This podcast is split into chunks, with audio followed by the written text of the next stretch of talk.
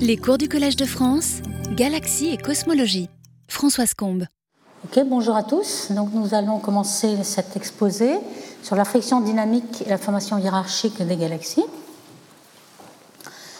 Donc euh, déjà pour introduire le sujet, euh, dans les euh, scénarios de formation de galaxies, nous avons trois scénarios essentiels. On ne sait pas, ils sont en compétition. On ne sait pas lesquels sont dominants, mais c'est ce qu'on essaye de déterminer. Donc monolithique, hiérarchique et l'évolution séculaire. Donc j'ai fait des petits schémas pour mieux comprendre ce dont il s'agit. Monolithique, ça veut dire que, alors au départ, on sait que nous sommes dans un univers où euh, les fluctuations de densité ont un spectre de puissance tel que les structures qui vont commencer à être instables au début sont les petites structures. C'est du bottom-up, comme on dit en anglais.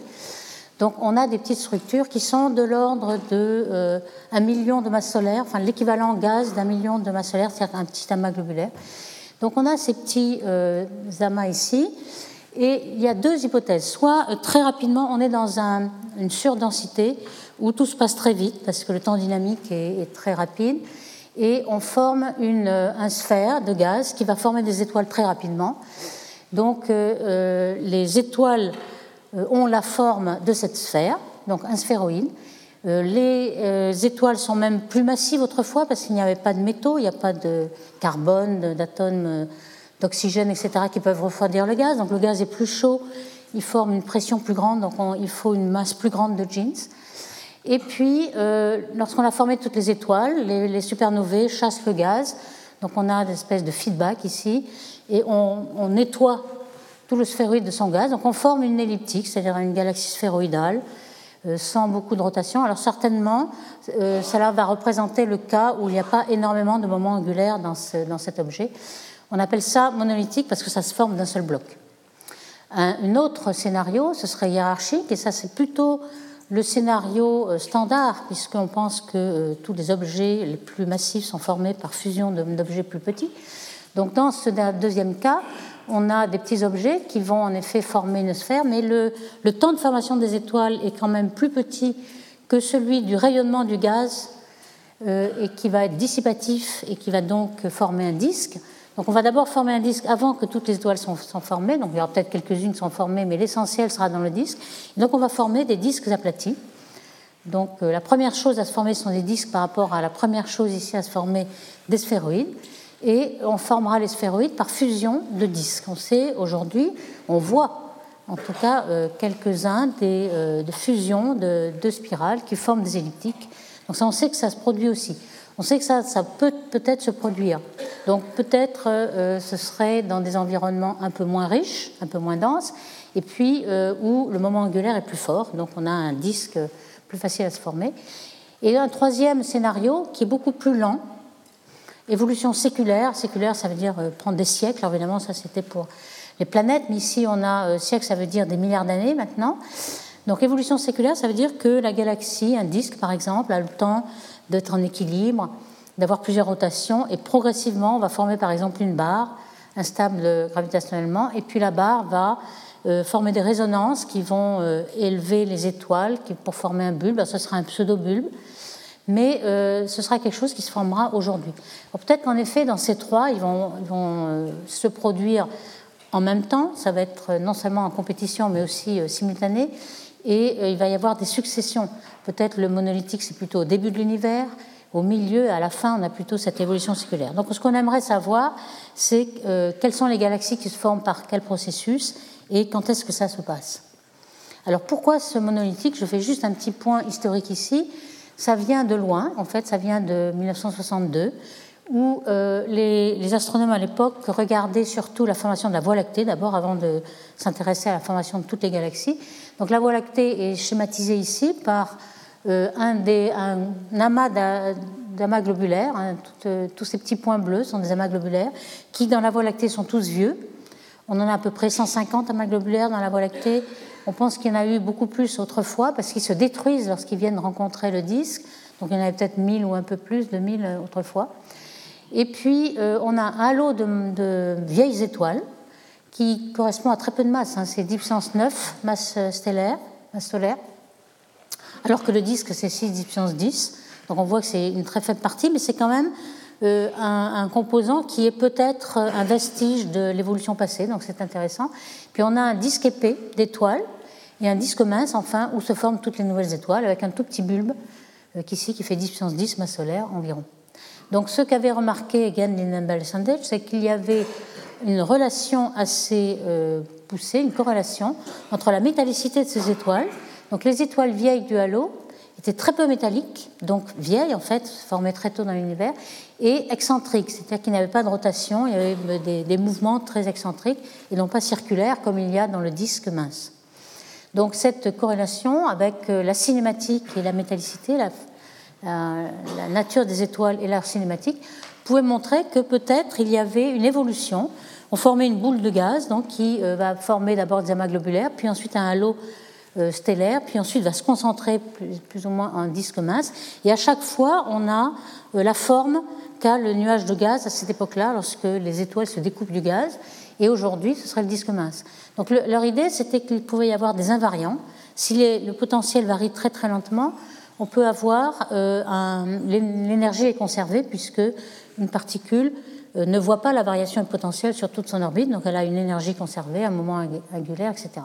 Donc ça, c'est une vision qui a eu un certain temps, mais dès la décennie suivante, sur les îles, on dit que ça ne marche pas du tout, puisque les amas globulaires, on pouvait euh, mesurer leur métallicité des étoiles dans les amas globulaires. La métallicité avait de grands écarts et n'avait aucune relation avec la distance au centre, donc euh, il n'y avait pas une succession historique. Et ils ont plutôt favorisé la fusion de petites protogalaxies de façon un peu aléatoire, avec le contraire ici de, potentiel qui varie lentement, c'est un potentiel variant très rapidement, une relaxation violente. Et si le potentiel varie sur une orbite, on ne peut plus avoir d'invariant, c'est-à-dire que l'énergie varie, le moment angulaire varie et tout varie en fait. Et euh, qui a raison? Et bien évidemment, c'est cette euh, deuxième optique qui a, plus ou moins euh, eu le dessus, puisqu'on sait aujourd'hui, c'est un peu la, la vision qu'on a du halo de notre propre galaxie, du halo d'étoiles, c'est que euh, tout l'halo peut être formé. On voit maintenant aujourd'hui, ça c'est une simulation, mais ça représente bien ce qu'on voit. Dans le halo, vieil halo stellaire d'étoiles, on a euh, des euh, courants de marée. Donc ce n'est pas quelque chose d'homogène du tout, mais c'est quelque chose qui a les vestiges de l'interaction avec des petits compagnons qui ont été détruits par l'interaction de marée avec la Voie lactée et qui forment tout ça. on, peut, on peut même penser que tout le halo stellaire de la galaxie est formé de débris de débris de petits compagnons qui ont été avalés. Il y en a énormément. Par exemple, dans Andromède aussi, il y en a encore plus, 25 ou 26. Et ici, on le voit, par exemple, la naine du Sagittaire ou le petit chien, etc., qui ont des euh, traînées de marée.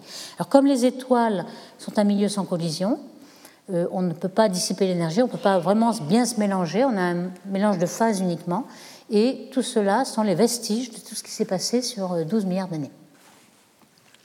Donc, on a cette vue maintenant de fusion pour former ça. Alors pour Andromède, c'est encore plus euh, marquant. Ici, on a une vision d'Andromède. Alors Andromède, ce que vous voyez, c'est la galaxie optique là, qui est représentée euh, au centre. Et puis euh, au bord, on a toutes les, les, les, structures de faible brillance de surface qu'on a pu détecter autour d'Andromède. vous voyez que c'est géant. Ici, on a une sphère autour de Messier 33, qui est un compagnon de Messier 31 ici. Le rayon fait 4 degrés. Ici, le rayon fait 12 degrés. J'ai mis ici la, Lune pour savoir la taille. La Lune fait un demi-degré. Donc vous voyez que si on avait la Lune dans le ciel, ça prend quand même un certain euh, espace. Donc si on pouvait voir toutes ces structures de faible brillance de surface, on aurait un spectacle assez grand. Et euh, comment on fait pour avoir euh, toutes ces interactions de marée entre les satellites de M31 et, Andromède? Tout simplement, on, regarde des, des étoiles une par une. On prend des diagrammes couleur-magnitude euh, sur des plaques de la, de la, caméra Megacam. Alors on voit les petits, euh, c'est une mosaïque en fait, et ça a pris des années à obtenir puisque euh, chaque petit carré est une mosaïque faite d'une grande caméra qui fait quand même presque un degré. Et c'est une, la Megacam, c'est une caméra qui est sur le télescope CFHT, c'est-à-dire Canada-France-Hawaï, le 3,60 m. Donc c'est quand même assez grand. Et euh, ce qu'on fait, c'est qu'on a euh, une couleur magnitude pour tous ces points, ces étoiles qu'on résout, et ce, diagramme nous donne la distance. Donc on peut filtrer tout ce qui est à la distance de M31 et pas du tout ce qui est dans notre propre galaxie, parce que la Voie lactée euh, rend tout le secteur complètement confus. Il y a par exemple de la confusion avec des nuages qu'on appelle cirrus, qui sont des nuages interstellaires et qui donnent une certaine luminosité ici par réflexion ou bien par émission infrarouge. Et euh, ici, on a complètement filtré cela en faisant ce comptage d'étoiles. Donc tout ça, c'est le comptage d'étoiles en fait. Et vous voyez qu'il y a des tas de euh, queues de marée. Messier 33 a un pont avec euh, Messier 31. Il y a même aussi dans le gaz, d'ailleurs, un pont d'hydrogène atomique à 21 cm. Alors le gaz, c'est facile aussi de filtrer puisque c'est une raie spectrale par effet Doppler. On a la vitesse et on peut ne prendre que la vitesse qui correspond à Messier 31, puisque sinon on serait confus avec tout le gaz de la Voie lactée à vitesse zéro. Donc là, on peut, voir aussi qu'il y a une queue de, marée. Donc on voit que cette euh, vision de fusion de petites galaxies, donc fusion mineure, on appelle fusion mineure euh, par rapport à fusion majeure. Fusion majeure, c'est deux galaxies de masse comparable qui fusionnent jusqu'à un tiers, le rapport 1 euh, à 3. Et puis dès qu'on a un satellite d'un dixième, c'est une fusion mineure. Là, on a des tas de fusions mineures qui sont vues là-dedans. Donc pourquoi il y a toutes ces fusions Eh bien, c'est euh, grâce à la friction dynamique que je vais développer ici un petit peu, car euh, on ne sait pas grand-chose sur la friction dynamique. Enfin, on, connaît le principe, mais pour l'évaluer, c'est très difficile, ce que je vais essayer d'exprimer ici. Donc la friction dynamique, qu'est-ce que c'est? C'est euh, la, force de freinage que subit une, une, masse assez grande, grand M, dans une mer d'étoiles. Alors on peut considérer qu'on a une masse grand M, par exemple un amas globulaire qui a un million de masses solaires qui est ici, et puis qui se déplace dans la, mer des étoiles de la Voie lactée. Donc il y a un grand rapport de masse entre M, le perturbateur, et puis la mer des petites particules. Euh, alors que se passe-t-il? Eh bien, Les petites particules, c'est-à-dire les étoiles, sont déviées par la grosse masse et se retrouvent un petit peu derrière dans son sillage.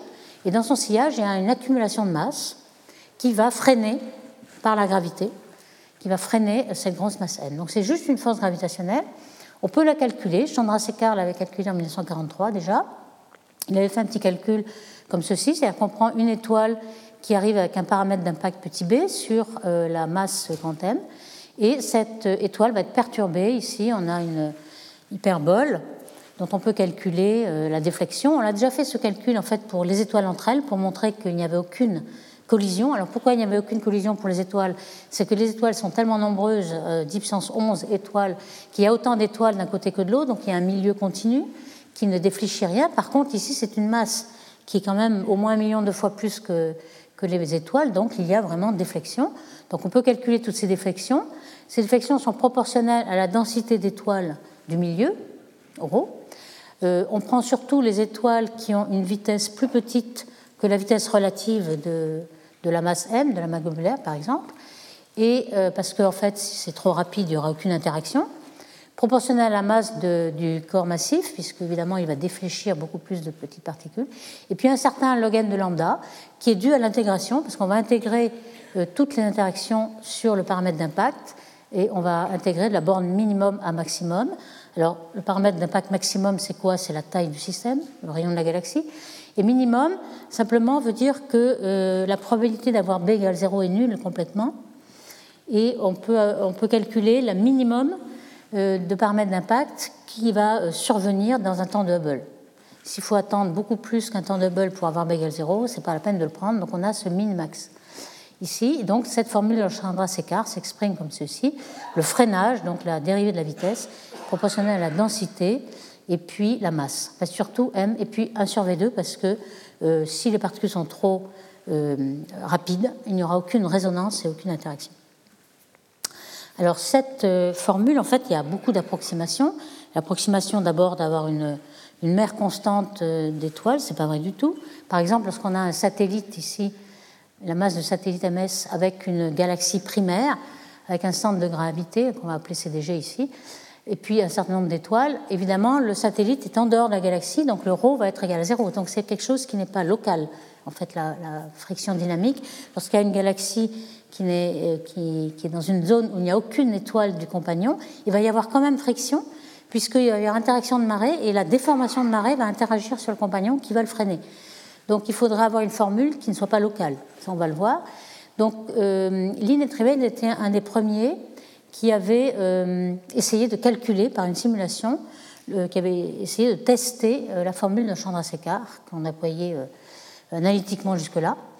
Et euh, ils ont essayé de dire, bon, on va simplifier euh, le problème en disant que l'autogravité de toutes les particules de, la galaxie principale, tous ces petits points bleus, va être négligeable parce que la perturbation va être très faible. Donc on peut négliger l'autogravité. Donc finalement, on va faire un, problème à trois corps. La galaxie principale, le, compagnon, et puis une petite étoile, donc ça fait trois corps.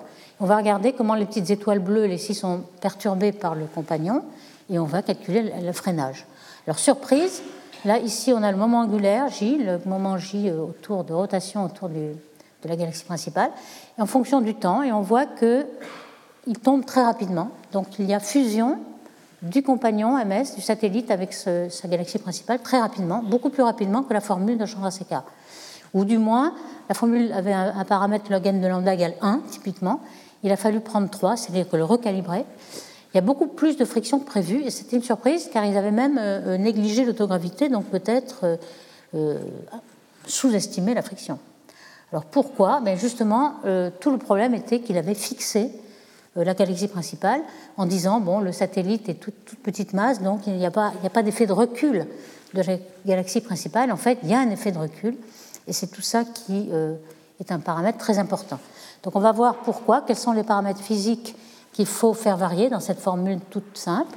Euh, on voit que, par exemple, Silva et al. ont, fait des calculs récemment, j'en donnerai encore d'autres, hein.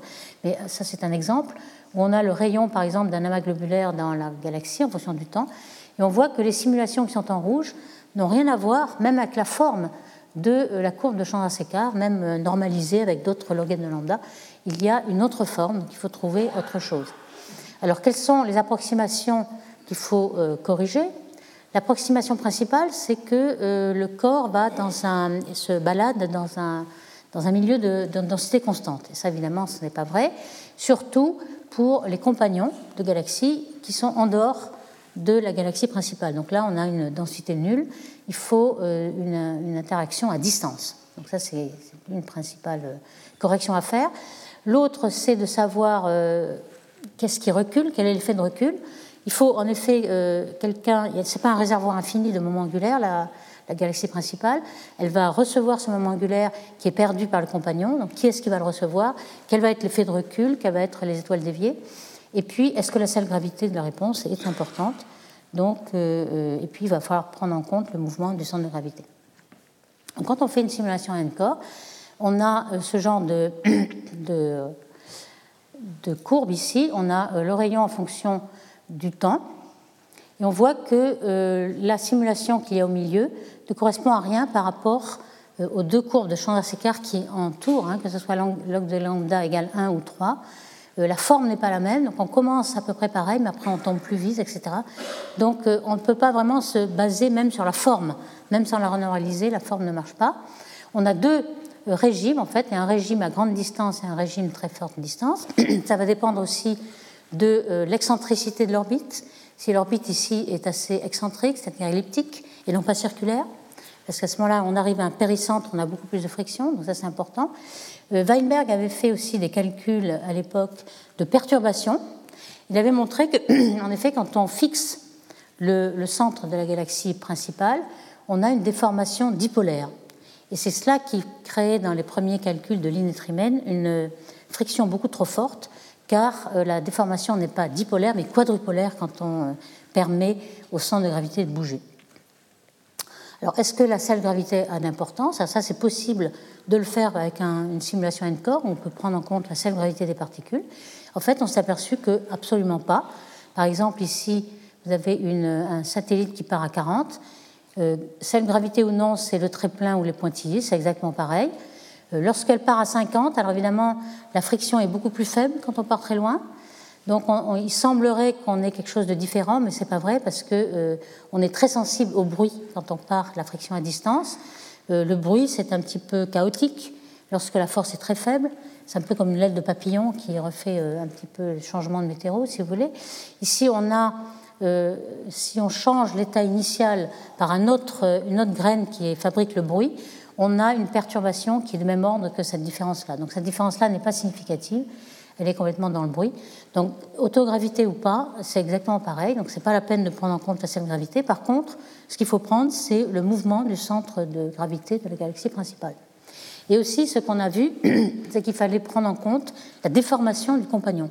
Très souvent, les calculs avaient été faits avec un compagnon fixe, qui ne se déforme pas, rigide. Donc ici, on a par exemple le rayon du compagnon en fonction du temps.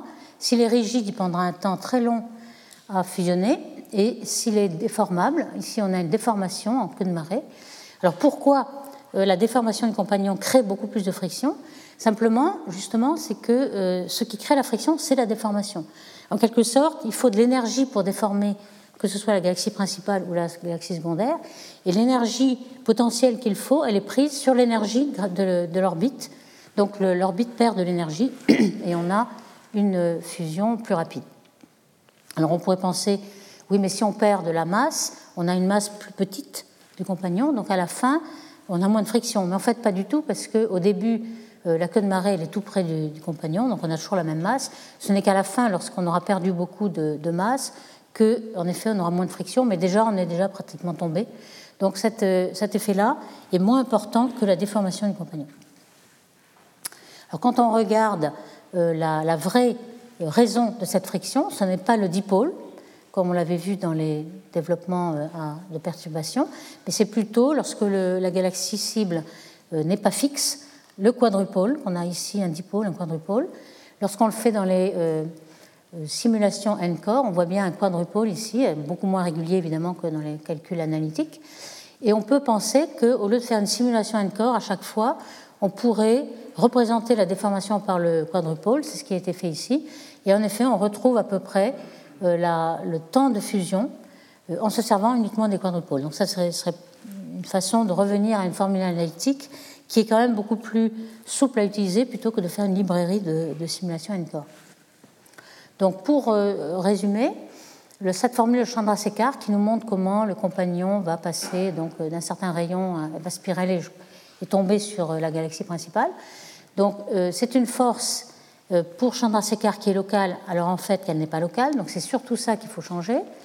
L'autogravité, ce n'est pas la peine, en fait, ça ne sert pas à grand-chose, parce que la seule gravité, on aurait pu penser en regardant, par exemple, les structures comme les bras spiraux dans les galaxies. Il faut beaucoup d'autogravité pour former ces ondes, mais là, euh, on a des déformations qui sont beaucoup plus faibles que ça et qui n'ont pas beaucoup d'influence sur le résultat final. Et par contre, la déformation du compagnon, oui. Et euh, la faible friction à distance, c'est ça qui va dominer dans le temps de fusion. Dès qu'on arrive à une courte distance, on va tomber relativement vite.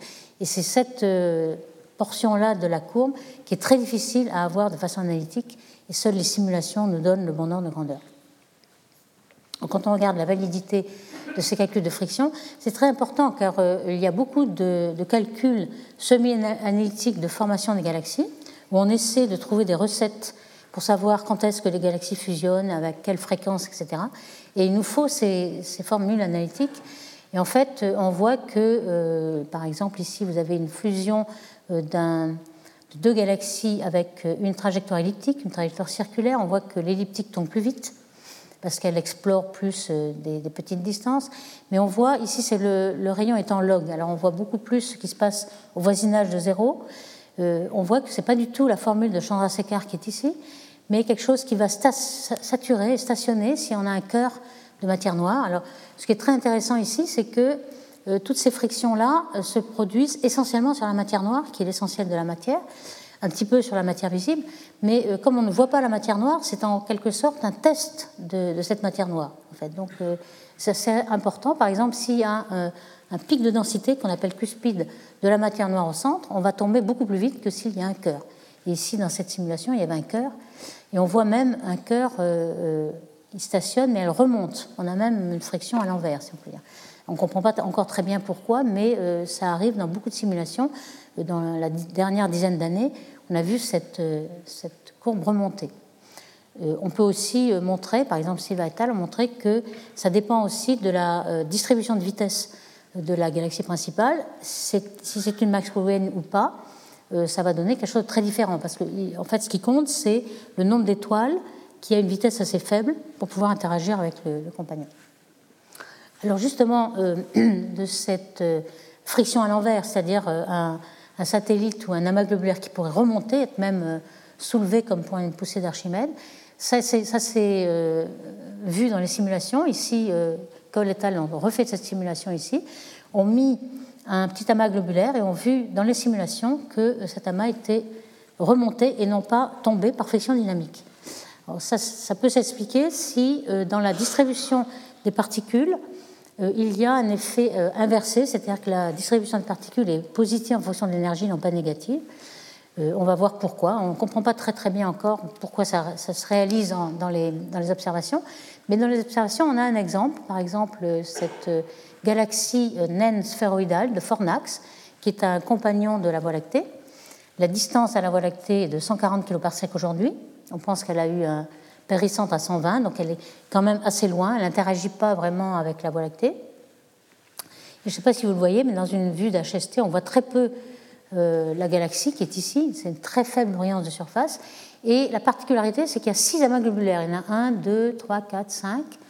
Euh, ici, c'est la même vision, mais avec une, façon de voir un peu en couleur de la luminosité des étoiles de cette galaxie naine.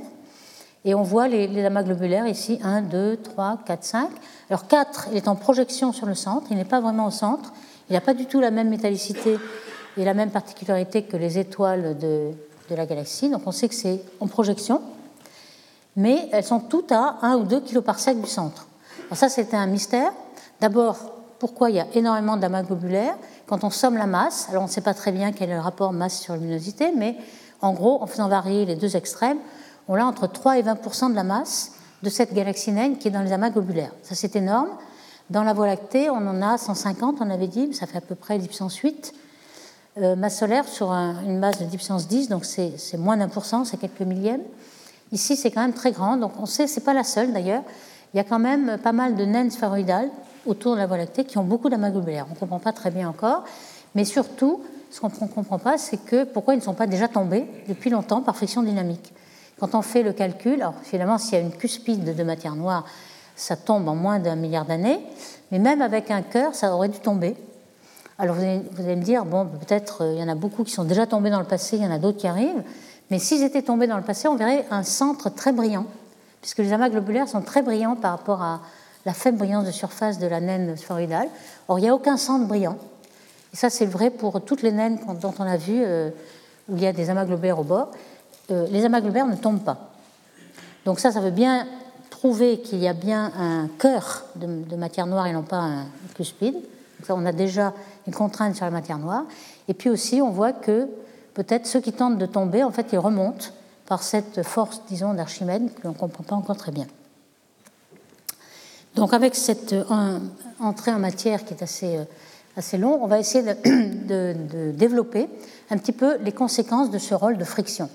On a vu que la friction dynamique est très importante pour savoir comment fusionner les galaxies, comment elles se formaient, scénario monolithique, euh, hiérarchique ou pas, et puis aussi est-ce que ça peut contraindre les modèles de matière noire. Alors on va essayer de développer avec la formation des bulbes, on va voir que euh, s'il y avait beaucoup de, beaucoup de fusion de galaxies, on aurait de gros bulbes. Et en fait, on a beaucoup de galaxies qui n'ont pas de bulbes du tout. Ça, c'est un problème. On va savoir un peu si, combien de fusions de galaxies il peut y avoir. Et puis, euh, je parlerai de M égale 1 aussi, qui donne des contraintes sur la matière noire, et les groupes compacts de Hickson, qui sont ceux-là, des groupes de galaxies, de 4 ou 5 galaxies, très compacts, et on se demande pourquoi ils n'ont pas déjà fusionné par friction dynamique. Alors d'abord, la formation des bulbes. Alors, on peut former les bulbes de trois façons. Une façon, c'est justement la fusion de petites galaxies, comme pour une galaxie elliptique. Donc, on a un grand nombre de fusions mineures et on perd les moments angulaires parce qu'ils sont au hasard. Donc, euh, le, résultat n'a plus de moment angulaire. Donc, c'est un bulbe comme celui-ci, ça c'est le sombrero. Et ce bulbe-là n'a pas de rotation. Donc, on a la façon de former un ensemble d'étoiles qui n'a pas de rotation et qui a une forme sphéroïdale. Donc, c'est ce qu'on appelle bulbe classique. Par contre, on a aussi dans l'évolution séculaire une façon de le former de façon pseudo-bulbe, c'est-à-dire un disque d'étoiles qui, par évolution lente euh, et par résonance, élève ces étoiles et forme un bulbe. Cette fois-ci, ça aura une forme de cacahuète ou de boîte. Ce sera beaucoup plus aplati, on va voir, et c'est une autre façon de former plutôt plus tard, lentement. Et puis, euh, au tout début de l'univers, on a cette façon de former. Euh, on, se demande pourquoi on ne forme pas des bulbes partout d'ailleurs, puisque les galaxies au départ sont très riches en gaz. Elles n'ont pas encore formé leurs étoiles, donc on peut avoir des galaxies, 90% de leur masse en gaz. Elles sont tellement instables puisque le gaz est très dissipatif, c'est très instable, qu'elle forme des grumeaux. Ici, c'est une simulation. On a de gros grumeaux qui font un kilo par sec de taille. Et ces gros grumeaux, évidemment, par friction dynamique, ils vont se retrouver au centre très vite. Ils vont former le bulbe. Alors, pour développer et montrer un petit peu ces trois sortes de bulbes, on a celui-ci. La Voie lactée, c'est justement. Alors, ici, c'est une vue de Kobe, donc en infrarouge, où on peut voir jusqu'au centre de la Voie lactée, puisqu'en optique, on ne voit rien. Mais ici, on voit que notre Voie lactée a un bulbe qui est plutôt un bulbe genre boîte et cacahuète, c'est-à-dire formé par évolution séculaire. Ici, c'est le prototype des galaxies cacahuètes. Et on a vu, quand on a euh, décrit les barres, qu'il est possible de former plusieurs de ces résonances en fonction de la vitesse oméga de la barre, etc. Alors, le caractéristique de ces bulbes, c'est que euh, ce sont euh, la distribution de, lumière est plutôt un indice de Cercic n qui serait plutôt 1 et 2. 1, c'est les disques exponentiels. Et 4, ce seraient les elliptiques, le bulbe classique. Donc on peut les distinguer par la distribution de lumière qui est moins concentrée que, que celle de la bulbe classique, par l'aplatissement et par leur cinématique. Il y a plus de rotation que dans un bulbe classique. Alors la fréquence des galaxies sans bulbe, c'est là qu'est le problème. On a une contrainte là-dessus. Euh, aujourd'hui, on a les deux tiers des spirales brillantes qui n'ont pas ou peu de bulbes, et même un tiers qui n'ont pas de bulbe du tout. Alors on le voit bien quand elles sont vues par la tranche, bien sûr. Là, vous voyez que c'est extrêmement mince et le bulbe n'existe pas. Il n'y a même pas de bulbe euh, pseudo-bulbe. Donc un tiers à peu près, d'après Kochetter. Alors il y a plusieurs euh, travaux qui ont fait des statistiques. Hein. Il y a des chiffres un petit peu différents d'une à l'autre. Par exemple, le Sloan, c'est celui qui contient le plus de galaxies. 20% serait sans bulbe du tout. Ici, c'est un tiers. Bon. Enfin, il y en a une grande partie et on se demande si c'est vraiment euh, compatible avec le scénario euh, hiérarchique de formation où on formerait toutes les galaxies par fusion. À ce moment-là, on devrait voir des bulbes partout. Et c'est exactement ce que montre ce diagramme. Euh, ce diagramme montre le rapport bulbe sur total, que ce soit en luminosité ou en masse, si vous voulez. Donc ça va jusqu'à 1, puisque c'est bulbe sur total. Et ici, c'est le nombre de galaxies qui ont justement ce rapport B sur T inférieur à cette valeur-là. Alors ça monte très rapidement, ça veut dire qu'il y a beaucoup de galaxies qui ont un B sur T de 0,2, donc très peu de bulbes. Et puis après, on, plafonne évidemment à 1, ici c'est une fraction. Alors les observations, c'est le violet, c'est toutes les données. Et ce qu'on simule dans un scénario standard, ce serait le rouge. C'est-à-dire qu'on aurait très peu de galaxies sans bulbes et beaucoup de galaxies avec bulbes ici. Donc pour avoir ça, il faudrait euh, avoir pratiquement aucun merger, aucune fusion de galaxies, depuis z égale 4, c'est-à-dire très tôt dans l'univers, après 2 ou 3 milliards d'années, on n'aurait plus du tout de fusion majeure. Est-ce que c'est vrai? Bon, euh, à voir, mais euh, c'est ce que nous dit euh, les observations de galaxies sans bulbe aujourd'hui. Et puis cette fusion, on peut avoir fusion majeure, mais on peut aussi avoir des tas de fusions mineures, on sait que c'est encore plus probable. ici, on a une simulation, par exemple, de 50 fusions de rapport 50 à 1, c'est-à-dire de petites, petites euh, rapport de masse, un cinquantième, et on voit que le résultat, c'est une galaxie elliptique aussi. Donc quand on veut euh, fusionner euh, deux, galaxies de masse comparable, alors on n'a pas forcément une elliptique parce que ça dépend un petit peu des conditions initiales. Si l'orbite est alignée avec les spins, on peut avoir une spirale comme résultat de fusion. Mais si on en a deux ou trois fusions majeures, à ce moment-là, il n'y a aucune raison qu'elles arrivent toutes dans la bonne configuration. On a plutôt euh, un, hasard qui nous fait euh, moyenner complètement les moments angulaires et donc euh, nous fait une, elliptique. Et lorsqu'on en a 50, évidemment, le hasard est complètement moyenné. Donc ici, c'est un petit peu en fonction du rapport de masse et le nombre de fusions. Ici, vous avez 1 et 10. Donc on forme un grand nombre d'elliptiques, quel que soit ici le nombre de fusions avec un très petit rapport de masse, parce que 50 fusions de rapport 50, c'est équivalent à 1, 1. Donc ici, on a des elliptiques.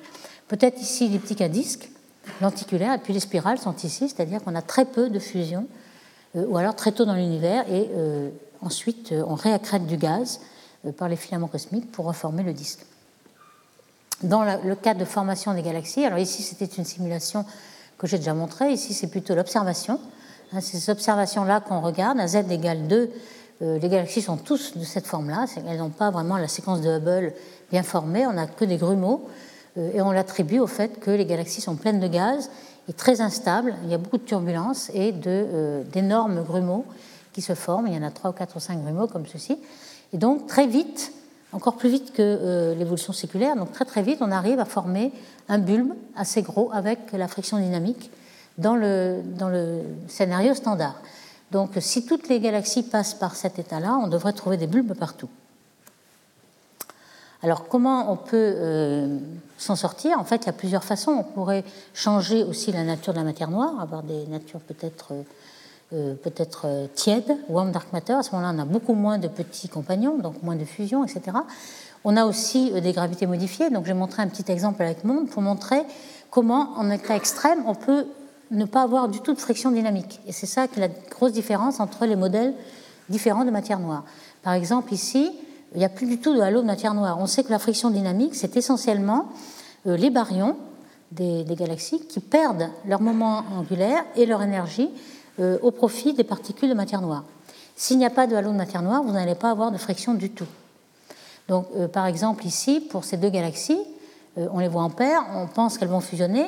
Donc, si vous pensez que vous êtes dans un modèle standard de, Cold Dark Matter, de CDM, donc on va fusionner en un tour. Le tour suivant, la prochaine orbite, les deux galaxies seront fusionnées puisque euh, la friction dynamique est très efficace euh, dans le, halo de matière noire. Par contre, si vous êtes dans un modèle monde, alors il va falloir attendre au moins 5, 6, 10 tours. C'est-à-dire qu'une euh, fusion, au lieu de prendre un milliard d'années, va prendre 10 milliards d'années. Donc on voit bien qu'on va avoir beaucoup moins de fusion de galaxies dans un modèle que dans l'autre. Et c'est peut-être par ce genre d'observation qu'on va pouvoir distinguer les deux. Hein, c'est peut-être l'espoir, encore que ce soit assez dégénéré, puisque euh, si vous voulez fusionner dans le cas euh, d'un modèle sans friction, il va falloir que vous preniez seulement euh, les orbites qui sont presque radiales, parce que celles qui sont trop circulaires ne fusionneront jamais. Et puis ici, on, aura beaucoup moins de fusion, mais elles vont durer plus longtemps. Enfin, l'état d'observation d'une paire va durer plus longtemps. Alors, ces interactions de galaxies dans les simulations, on arrive en effet à reproduire, par exemple, les antennes, qui sont des, deux galaxies qui sont presque en train de fusionner avec des queues de marée, que ce soit dans le modèle euh, de matière noire ou dans le modèle de gravité modifiée. Ça marche aussi bien, on arrive à reproduire euh, toutes les queues de marée, mais par contre, euh, la friction n'est pas du tout la même, c'est-à-dire que pour arriver ici, il a fallu qu'on ait plusieurs milliards d'années et en plus qu'on sélectionne les, les orbites pour qu'elles soient avec un très faible moment angulaire, donc presque radial. Et par rapport aux observations, on sait euh, que euh, la, queue de marée est très très développée lorsqu'on est presque au dernier tour. Ça, c'est dans le cas du scénario standard, où on fusionne en presque un tour. Et ici, on va avoir aussi une grande queue de marée, peut-être euh, près de la fin de la fusion. Mais on n'est peut-être pas encore en fin de fusion. Donc tout ça, pour l'instant, c'est encore dégénéré. On n'arrive pas à, sélectionner. Peut-être qu'il y a un espoir. C'est une, simulation récente de Renault et al dans le cas de matière noire avec Newton et dans le cas d'une gravité modifiée. La différence, c'est comme la, fusion prend beaucoup plus de temps, on a beaucoup plus de structures de faible brillance de surface autour, puisqu'on a eu beaucoup plus de, de révolutions pour former que dans le cas de, la matière noire globale. Donc si dans un futur proche, on pourrait euh, observer toutes les structures de faible brillance de surface autour, eh peut-être on pourra distinguer entre les deux. En tout cas, avec plusieurs cas pas, seulement un seul cas, puisque les paramètres géométriques devraient être moyennés. Alors, il y a aussi euh, les, fusions de petits clumps au début de l'univers. On a vu que ça formait les bulbes. Il y a beaucoup trop de bulbes. Ça, c'est possible. Euh, ici, une simulation avec monde, avec des clumps. Donc, c'est euh, une galaxie avec beaucoup de gaz, plus que 60% de gaz. Donc, on forme des tas de clumps dans une galaxie clumpy de z égale 2. Et on voit que ces clumps, eh bien, ils ne fusionnent pas parce qu'il n'y a pas de matière noire. Donc, ils ne fusionnent pas en formant des bulbes, et on peut euh, en effet euh, résoudre ce problème. Ici, on a par exemple une galaxie géante euh, avec la gravité modifiée. On voit tous les climbs sont encore là, le bulbe n'est pas là, et dans le, cas standard, on a déjà une formation d'un gros bulbe par friction dynamique de tous ces climbs qui sont tombés jusqu'au centre. Donc on arrive à résoudre ce problème par absence de friction. Ici, on voit la même chose, hein, une galaxie géante, on a le nombre de climps en fonction du temps. Les climps restent ici, alors, euh, qu'est-ce qui va arriver à ces clumps Ces clumps, c'est des, des de formation d'étoiles. Euh, il va y avoir du feedback, c'est-à-dire des supernovae qui vont éjecter tout le gaz, et le clump va se dissoudre avant même d'arriver au centre. Donc, on n'aura pas de bulbe. Alors que dans le cas de Newton, eh bien, il n'y a, plus du tout de clump, ils sont tous arrivés au centre, bien avant que euh, les phénomènes de feedback aient détruit le clump. Ici, pareil, pour une galaxie naine, les clumps se, se dirige vers le centre très vite dans le cas du modèle standard. il y a aussi un autre phénomène de friction dynamique sur les barres, on en a déjà parlé un petit peu lorsqu'on a parlé de barres, c'est que la barre en elle-même, c'est justement un corps massif qui tourne à l'intérieur d'un halo de matière noire et qui perd un peu de son moment angulaire sur les particules de matière noire. Donc la, la vitesse de la barre tombe alors ici, en fonction du temps, vous avez la vitesse oméga b de rotation de l'onde barrée. Et on voit que dans le cas CDM en cas euh, la, friction dynamique fait tomber la barre. Alors que dans le cas euh, modifié, ça ne le fait pas tomber. Donc ça, c'est aussi un des, phénomènes qui pourrait euh, discriminer entre les deux, parce que dans les galaxies barrées, on voit toujours des, des barres qui sont rapides. Comment on le sait? Simplement qu'il y a des résonances avec des anneaux, et qu'on mesure l'orient de ces anneaux, et on a la, la vitesse oméga.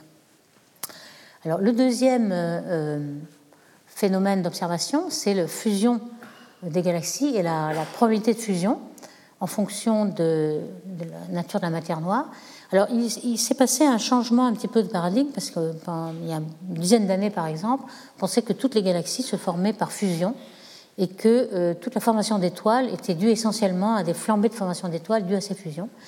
Et depuis, on est revenu, euh, on n'est plus du tout dans cet état-là, c'est-à-dire que le nombre d'étoiles des galaxies qui sont formées dans les fusions de galaxies est très petit. Maintenant, on arrive à, 10%. Alors, ici, il y a un survey de galaxies qui s'appelle GAMS. Bon, ce n'est pas la peine de, décrire l'acronyme. C'est un, survey par une certaine euh, région du ciel. Et on voit que, même en fonction du redshift ici, euh, le nombre de fusions ne varie pas en fonction du temps on est à peu près 10%. La fraction d'étoiles qui s'est formée dans les mergers, c'est à peu près 10%. Donc euh, les, fusions de galaxies ne servent plus, comme il y a 10 ans, on le pensait, à former toutes les étoiles des galaxies. Ici, on a la même chose pour un autre survey, même d'autres surveys ici, hein, un grand nombre d'auteurs.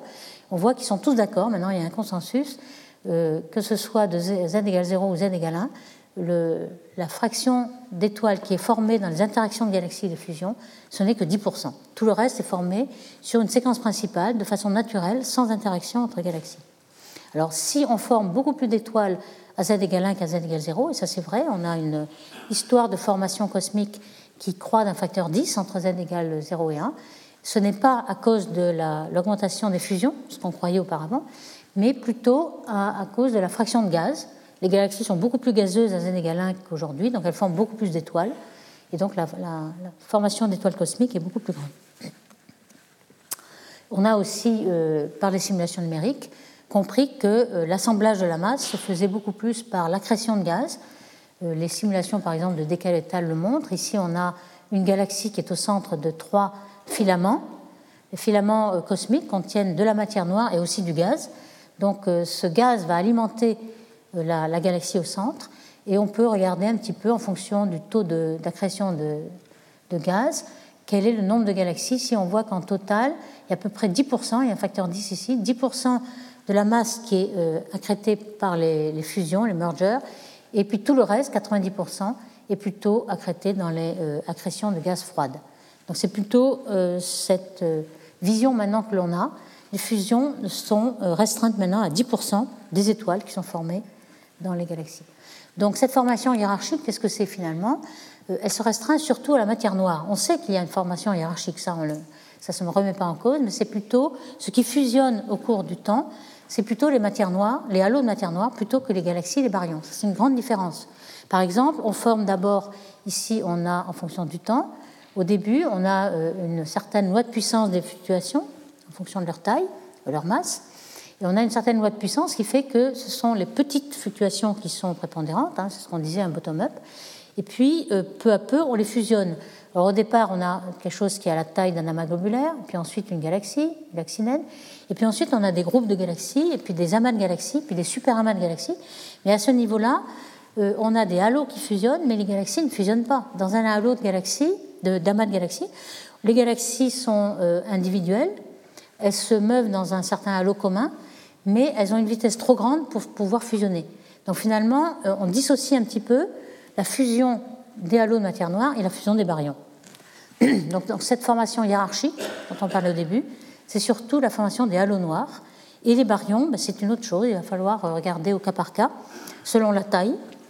pour les petites tailles, les baryons fusionnent avec l'eau de matière noire, mais pour les grandes tailles, c'est plutôt les baryons de matière noire qui fusionnent tout seuls. Alors ici, on a euh, une confirmation de euh, les fluctuations de densité et leur euh, vision, enfin dans les observations. Hein. Ici, on a en fonction de la taille et puis la, fonction de puissance. Hein. En bleu, c'est plutôt ce qui est prédit par le spectre de puissance et la, formation hiérarchique. Et puis ici, on a des galaxies, on a des, galaxies naines, ici des grosses galaxies, des amas de galaxies vues en X. On a tout le survey du Sloan. Et puis à grande échelle, on a les fluctuations, les grands amas qu'on voit aussi dans Planck. Et tout ça, euh, les points là, euh, correspondent exactement à la courbe. Donc on, on voit que la vision de formation hiérarchique de matière noire marche très bien à grande échelle. Donc cette idée de formation hiérarchique n'est pas euh, à abandonner du tout. Euh, on peut même, euh, dans les simulations semi-analytiques, parler d'armes de fusion. Donc, on a, pour former par exemple la Voie lactée, on a cette image de formation de petites galaxies qui deviennent de plus en plus grosses. Il faut quand même savoir aussi que, en parallèle à cette arme de fusion, on peut avoir des galaxies qui se forment à n'importe quel instant. C'est-à-dire qu'on n'a pas que ces arbres-là, on a des, galaxies qui se forment euh, à n'importe quel temps, qui seront de plus petites galaxies, qui auront des petits arbustes, si vous voulez, de fusion. Et euh, les galaxies qui se forment à un moment donné, euh, en général, il faut une surdensité d'un facteur 200 par rapport à la densité moyenne de l'univers pour se former, la structure. Et donc, celles qui se forment plus tard auront une densité plus faible, puisque l'univers, par expansion, sera plus faible. Donc, on peut montrer que les galaxies qui se forment aujourd'hui ont un cœur plus diffus et euh, donc toutes ces relations en fonction de la masse et de la densité s'expliquent aussi par expansion de l'univers. Mais de, cette arme de fusion, euh, c'est essentiellement la matière noire qu'il faut regarder là-dedans. Par exemple, euh, le travail de Lucia et Blaiseau, qui ont fait beaucoup de calculs semi-analytiques justement d'amas de, galaxies. Ici, c'est une galaxie centrale d'amas, et c'est relativement spectaculaire parce que c'est là que s'accumule toute la masse. Vous voyez qu'à euh, 12 milliards d'années, on a des tas de petites galaxies ici qui fusionnent euh, les petits ruisseaux qui donnent de grandes rivières ici. Et peu à peu, au centre de la masse, il va y avoir une énorme galaxie. Vous voyez que les cercles sont proportionnels à la masse. on voit comment se forme euh, l'amas de galaxies progressivement par fusion successive de matière noire, mais aussi peut-être des fusions sèches de, galaxies. Alors, il faut vraiment dissocier la formation d'étoiles et la formation, l'assemblage de la masse. On a vu, et c'est ça qui donne les idées du scénario monolithique, c'est que toutes les grosses galaxies elliptiques ont des étoiles très vieilles et surtout les étoiles ont été formées très vite parce que le rapport alpha sur fer, qui est un indice de, rapidité de la formation d'étoiles, est très élevé. Alors en effet, on peut former euh, euh, ces, étoiles très rapidement au tout début de l'univers, mais on ne sait pas si elles se sont formées dans des petites galaxies qui ensuite ont fusionné, comme par exemple dans ce scénario-là, où la masse euh, s'agglomèrent plus tard et les étoiles se forment très tôt. Et ensuite, il n'y a plus de gaz et on peut dire que ce sont des fusions sèches sans gaz. Et toutes les, étoiles vieilles qui ont été formées très tôt dans des petites galaxies s'agglomèrent pour former une galaxie elliptique. Donc on n'aurait pas de scénario monolithique dans ce cas-là, puisque la galaxie elliptique est formée très tard, donc c'est vraiment la fusion hiérarchique. Donc il est très difficile de connaître en fait les ancêtres d'une galaxie. Est-ce qu'il a... On sait l'âge des étoiles, mais on ne sait pas l'âge des, euh, des structures qui l'ont formé. Donc c'est ça qui est très difficile pour remonter dans, dans ce catalogue. Alors je parlerai aussi un tout petit peu d'asymétrie parce que euh, en fait euh, la symétrie des galaxies est quelque chose de très important qui nous permet de contraindre la matière noire. En fait c'est quelque chose qu'on sait relativement peu, mais plus de la moitié des galaxies sont très très irrégulières. Euh, là j'ai montré de beaux exemples, Messier 101 qui est une galaxie assez proche. ici on a une vision euh, optique de la galaxie avec euh, aussi des rayons X. Et en noir, vous avez le gaz hydrogène atomique, qui est, euh, on le sait, beaucoup plus étendu que la galaxie optique. Ici, on a le, mélange des deux. En bleu clair, c'est l'hydrogène, et en rose, c'est la galaxie optique. On peut montrer que la plupart ont ce décentrement et cette asymétrie. Alors ça, c'est bizarre parce que normalement, ça devrait, vu que la matière tourne comme ceci, on devrait se moyenner et se rendre beaucoup plus symétriques très vite. En fait, pas du tout, puisque euh, la majorité de galaxies est toujours asymétrique. Ici, vous avez un autre exemple, 628, où la galaxie centrale est ici. Ici, vous avez les contours de l'hydrogène, et qui est très asymétrique aussi. Euh, donc pourquoi? Alors ces mécanismes sont, assez mal compris, mais on sait que la, perturbation, on peut dire que c'est un petit peu comme une onde. Hein. On a fait ce petit schéma d'onde cinématique pour les, pour les ondes de densité spirale et les barres. chaque particule a une, une trajectoire, et puis ces trajectoires se, précessent. Hein. Alors pour euh, les barres, c'était euh, deux bras ou deux, deux, bras spiraux. On avait oméga moins kappa sur 2 qui était le taux de précision de ces structures. Mais ici, ce m égale 1, donc on a oméga moins kappa. Alors ce oméga kappa est quelque chose qui est assez fort. Ça veut dire que euh, ça va précesser de façon différentielle du centre au bord, et normalement, on devrait se moyenner très très vite, c'est-à-dire perdre la cohérence de cette structure très vite. Or, on le voit, et on n'a pas très bien compris pourquoi. Euh, ici, on a. Alors, oméga, vous allez me dire, euh, quand on est très très loin et qu'on est sphérique, oméga est égal à kappa, puisque c'est les fréquences d'oscillation dans toutes les directions. Oméga dans le plan et puis kappa euh, dans une autre radiale. Et en fait, oméga moins kappa est très négatif et n'est pas du tout nul. Donc ici, on ne comprend pas très bien. Soit il y a une onde de densité due à la seule gravité, un petit peu comme pour euh, tout ce qu'on a décrit pour les spirales, mais à ce moment-là, euh, ça devrait euh, se disparaître en deux ou trois rotations, comme les spirales d'ailleurs.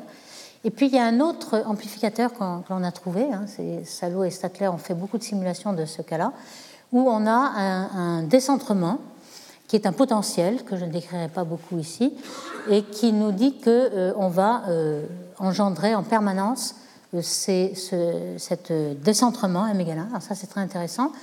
Euh, ici, on a une petite simulation de ce décentrement. Vous voyez qu'on a un disque où toutes les étoiles sont d'un côté. Et ça s'applique énormément à MC31, à notre propre galaxie aussi, qui est complètement asymétrique au centre. on a décrit des asymétries au bord, on en a aussi au centre. Par exemple, dans la Voie lactée, on a trois quarts de la masse du gaz qui est d'un côté et un quart de l'autre. On n'a pas encore bien compris pourquoi. Pour M31, c'est pareil. Et pour les autres galaxies, étant donné que ce, décentrement est de l'ordre du parsec, on n'arrive pas à le déterminer, mais il est possible que toutes les galaxies soient euh, de ce même type. Donc pour, Andromède, ici, vous avez au centre de ce bulbe, euh, c'est-à-dire à, l'ordre de 10 parsecs, donc vraiment très très petit, on a, on a besoin d'une image HST pour le voir, on voit que euh, le disque des étoiles est d'un côté, et puis il y a un trou noir, comme dans toutes les galaxies, le trou noir est de l'autre côté. Donc on a quelque chose qui oscille, et qui oscille pendant un, très grand nombre de rotations. Ici, on a les vitesses, la dispersion, et la dispersion, elle est sur le trou noir. Et on peut montrer qu'on a ce genre d'onde. Alors ici, on a aussi une friction dynamique de cette onde-là, et c'est là que je voulais en venir, et euh, on peut essayer de contraindre euh, les de matière noire avec cette friction dynamique. En fait, euh, dans mes 71, elle semble être très très stable, avec une certaine onde de densité ici, qui, qui permet d'avoir 3000 rotations de stabilité. Donc c'est encore une contrainte sur euh, cette matière noire ici. Et je finirai avec euh, euh, la description des groupes de galaxies, des groupes compacts dont j'ai un petit peu parlé tout à l'heure. Alors qu'est-ce que c'est les groupes compacts? Hein, Vous avez, vous connaissez peut-être, ça c'est des deux groupes qui sont très représentés car ils ont une certaine esthétique. Hein. le, quintet de Stéphane. Stéphane est un astronome marseillais qui avait découvert ce, ce quintet. Alors quintet parce qu'il y a cinq galaxies, 1, 2, 3, 4, 5. En fait, celle-là n'en fait pas partie, on va voir, mais il y en a une autre qui en fait partie. Et puis le, sextet de Seyfert, qu'on voit ici, en fait, il y en a une aussi qui en fait pas partie, donc ça devient un quintet. Bon, alors, euh, qu'est-ce que c'est tous ces divers environnements et euh, dans quel cas on a des frictions dynamiques et des, et des fusions? Alors, on a plusieurs groupes de galaxies. On a d'abord des amas de galaxies qui sont l'équivalent d'une grande mégalopole. Ici, on a des milliers de galaxies. Et puis on a des petits groupes, comme le groupe local, mais diffus. Le groupe local, c'est notre galaxie, Andromède, euh, M33, 6822, peut-être 20 galaxies, mais très diffus, qui n'interagissent pas beaucoup. Et puis ces groupes compacts. Alors ici, on a donné des nombres, ici, groupe compact, 5 euh, galaxies seulement, mais très très denses. Hein. on a un contraste de densité avec la densité moyenne de l'univers qui est 10 puissance 6, donc très fort, pareil que les amas, alors que le groupe, euh, pas beaucoup. Et donc la dispersion de vitesse n'est pas très grande. Ici, dans l'amas, elle est très grande, donc il n'y a pas de fusion de galaxies parce que la dissipation est très grande. Et puis, la température du gaz chaud, on sait que euh, les collisions de toutes ces galaxies font ressortir le gaz des galaxies, le chauffe, et on a 10 millions de degrés, alors que dans les groupes, euh, très peu. Donc, euh, quand est-ce qu'on va avoir des fusions? Ici, on a un petit exemple de deux galaxies. On sait que la, la, friction dynamique, elle est sur ce halo noir qui a derrière, et c'est le halo noir qui va prendre toute l'énergie de l'orbite. Et c'est ces galaxies-là qui vont fusionner, mais dans les amas de galaxies, pas du tout, car la vitesse est beaucoup trop grande. Donc pourquoi on a des galaxies cannibales qui, ont mangé beaucoup de galaxies au centre des amas? C'est qu'autrefois, il y avait un groupe de galaxies qui ont fusionné lorsque la vitesse n'était que de 150 km par seconde, et puis la masse s'est formée autour. Mais aujourd'hui, il n'y a plus beaucoup de fusions dans les amas de galaxies. Ce sont seulement dans les groupes qu'il y a des fusions de galaxies. Alors ces groupes compacts de Hickson sont justement les bons candidats pour avoir des fusions de galaxies. Euh, euh, en 1982, a catalogué 100 euh, groupes compacts qu'on appelle Hickson Compact Group, donc HCG. il a fait 100 dessins comme ceci, où on voit des galaxies spirales. Alors quels étaient les critères? Les critères, c'était d'avoir au moins 4 galaxies, 4 ou 5, et elles étaient toutes à peu près semblables, c'est-à-dire qu'il y avait seulement trois magnitudes entre la plus brillante et la plus faible. Il ne faut pas qu'il y en ait que des petites naines. Elles étaient assez isolées, c'est-à-dire que ça formait un ensemble, mais il n'y avait pas un amas de galaxies autour. Donc c'était euh, quelque chose qui était compact dans une isolation. Et puis une brillance de surface assez grande, donc elles étaient très proches. Et euh, il avait remarqué qu'en fonction de la brillance, les plus brillants étaient faits d'elliptiques, alors que les moins brillants, il y avait beaucoup de spirales. Donc déjà, on avait peut-être fusionné une partie. Alors le gros problème de ces, amas de Hickson, c'est que euh, par les simulations numériques, en voici une, mais il y en a beaucoup, celle de Atanasula ici, vous commencez avec cinq galaxies, et en un milliard d'années, tout est fusionné au centre par la friction dynamique des halos noirs qui, sont autour, si vous êtes dans le modèle standard de euh, matière noire froide, par exemple. Donc ici, on devrait ne plus voir de groupe de Hickson aujourd'hui, puisqu'ils sont là depuis 13 milliards d'années, et euh, en un milliard d'années, ils auraient dû s'effondrer. D'où le gros problème. Alors comment on va... Euh, il y a aussi le groupe qui sont identifiés par le gaz chaud. On a du gaz chaud à 10 degrés. On sait que la température est plus grande que celle qu'on s'attendrait avec juste l'équilibre entre gravitationnel entre énergie cinétique et énergie potentielle. Donc on pense qu'il a été chauffé soit par les supernovae, soit par les rayons X. On a donc euh, une relation pour les groupes qui est celle-ci, en rouge, alors que pour les amas, elle est un peu différente. Bon, ça, c'est pas un problème. Et puis, il y a aussi des flux de refroidissement, donc euh, je ne dirais pas grand-chose. Ici, dans les groupes, ici, c'est un groupe où on a ce gaz chaud qui se refroidit et qui euh, alimente la gêne au centre et cet AGN au centre crée des cavités. Bon, ça, on l'a déjà vu pour les amas de galaxies. C'est exactement la même chose en miniature qui se passe pour les groupes. Et par contre, ce qu'on a remarqué, c'est qu'il euh, y a parfois, dans les fonctions de luminosité, donc en fonction de la luminosité ici, le nombre de galaxies, au lieu d'avoir une fonction de Schechter habituelle, c'est-à-dire qu'il y a beaucoup de galaxies, de petites galaxies et pas beaucoup de grandes, mais il y a une fonction continue, ici on a un trou. C'est-à-dire qu'on a l'impression ça c'est un stack de beaucoup d'amas, hein. on a l'impression que euh, une galaxie a mangé plusieurs galaxies et donc il a fait un trou ici et fermé un pic, euh, comme si tout euh, un certain nombre de galaxies étaient fusionnées en une elliptique centrale. C'est ce qu'on appelle un fossile, c'est-à-dire un groupe de galaxies qui aurait peut-être eu 10 galaxies par exemple, et 3 ou 4 auraient fusionné en une grosse galaxie elliptique au centre, donc on a un pic dans les grosses galaxies, et puis il y en aurait 3 ou 4 au bord, alors, ce, qu'on appelle groupe fossile, c'est justement ceci, où il y en a une très brillante, et la différence de magnitude entre la première et la deuxième est au moins de 2,5, c'est-à-dire qu'il y a au moins un contraste d'un facteur 10 entre la luminosité de la plus forte et puis la seconde. Ça, ça veut dire que c'est peut-être l'évolution d'un groupe compact euh, de Hickson. On voici un autre, un groupe fossile, avec un rayon X en bleu ici. Donc on a des exemples comme cela. Et donc le, grand espoir, c'était de dire, bon, on a compris ce que devenaient les groupes euh, de Hickson, ils deviennent des groupes fossiles et, en fin de compte, on aura une grosse galaxie elliptique. En fait, ça marche pas très bien, donc c'est encore en cours. Hein. on, a des, euh, on a essayé de voir s'il y avait une évolution, un petit peu comme ceci, hein, entre des groupes euh, compacts assez jeunes, et puis ensuite, à la fin, on aurait un groupe fossile, et puis à la fin, il n'y aurait plus qu'une seule galaxie elliptique. Eh bien, je ne rentre pas dans les détails, mais euh, ce n'est pas encore ça. Donc, on n'a pas encore trouvé la solution. Donc, en conclusion, je dirais que la friction dynamique que j'ai essayé de vous décrire dans cet exposé est vraiment quelque chose de fondamental pour mieux comprendre la formation des galaxies, leur taux de fusion. Euh, est-ce qu'elles se forment par euh, formation hiérarchique ou bien monolithique ou bien séculaire? Euh, On ne sait pas vraiment la calculer, il faut faire des simulations numériques à chaque fois. Et encore, ça dépend de la concentration que l'on suppose pour la matière noire. Est-ce qu'il y a des cuspides, est-ce qu'il y a des cœurs, etc. Tout ça va varier. Donc euh, on pourrait peut-être, euh, grâce à ces différents modèles et ces simulations, distinguer entre ces modèles-là. et que sans doute la création de gaz, pour les baryons en tout cas, est encore plus important que les fusions de galaxies. Et pour les groupes compacts de Hickson, ils ne devraient pas exister, on n'a toujours pas la solution. Donc je vous remercie. Retrouvez tous les contenus du Collège de France sur www.colège-2-france.fr.